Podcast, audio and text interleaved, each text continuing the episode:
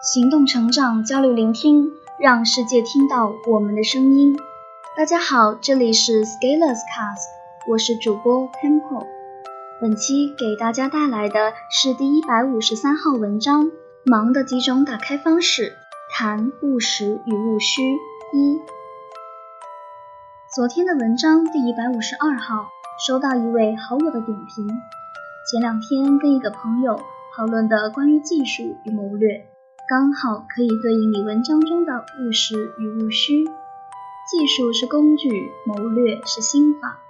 没有工具，只有心法，早晚成大忽悠；没有心法，只有工具，早晚被人牵着鼻子走。朋友总结：技术强则急辱，心法情深不寿。做人要谦谦君子，温润如玉。想到上周的《子人传》。这里也就以这篇文章作为最近的话题，谈一下务实与务虚。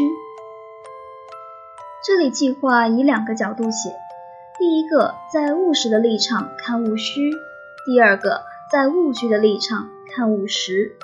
一句话总结就是：我对务实为主的人说，务虚很重要；对务虚为主的人说，务实很重要。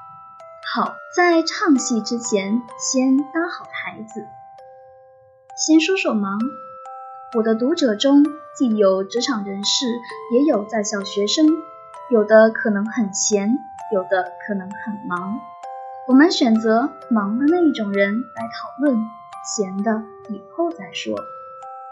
忙也分为很多种，我觉得在职场人士需要审视一下。自己的工作中的忙是由哪些因素造成的？我在这里分为三种：A. 响应型的忙，就是你从上班后就在不停的响应你的同事、你的客户或者外界的各种请求。比如客户经理通常会在 N 个开启的聊天窗口中不断的切换，为了响应客户查询与订票的请求。一个电话接线员在完成一次通话后，马上要应对响起的另一次呼叫。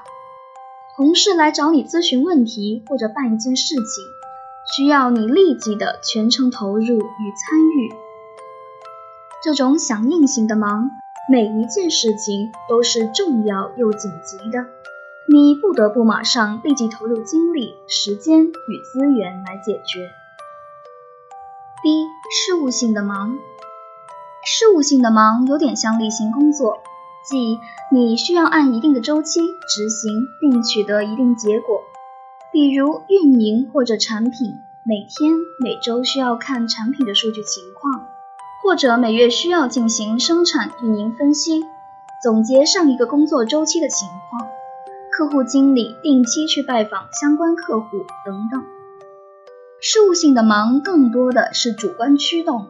相对响应性的忙，在时间上有一定的灵活程度，一般不会变成异常的急迫。同时，事务性的忙具有一定的重复性，而且有时候需要在一段很长的周期内分成若干个小周期重复执行，而且通常对创造性的要求不高。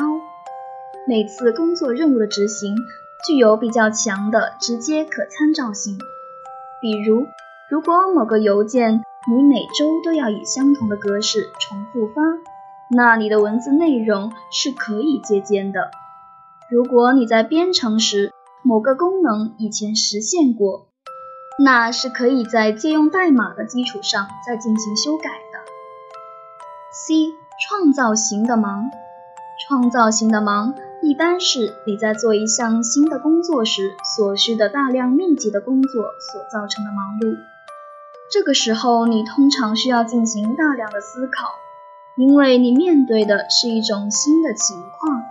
你可能会有工作参考样例，但是未必能完全用得上。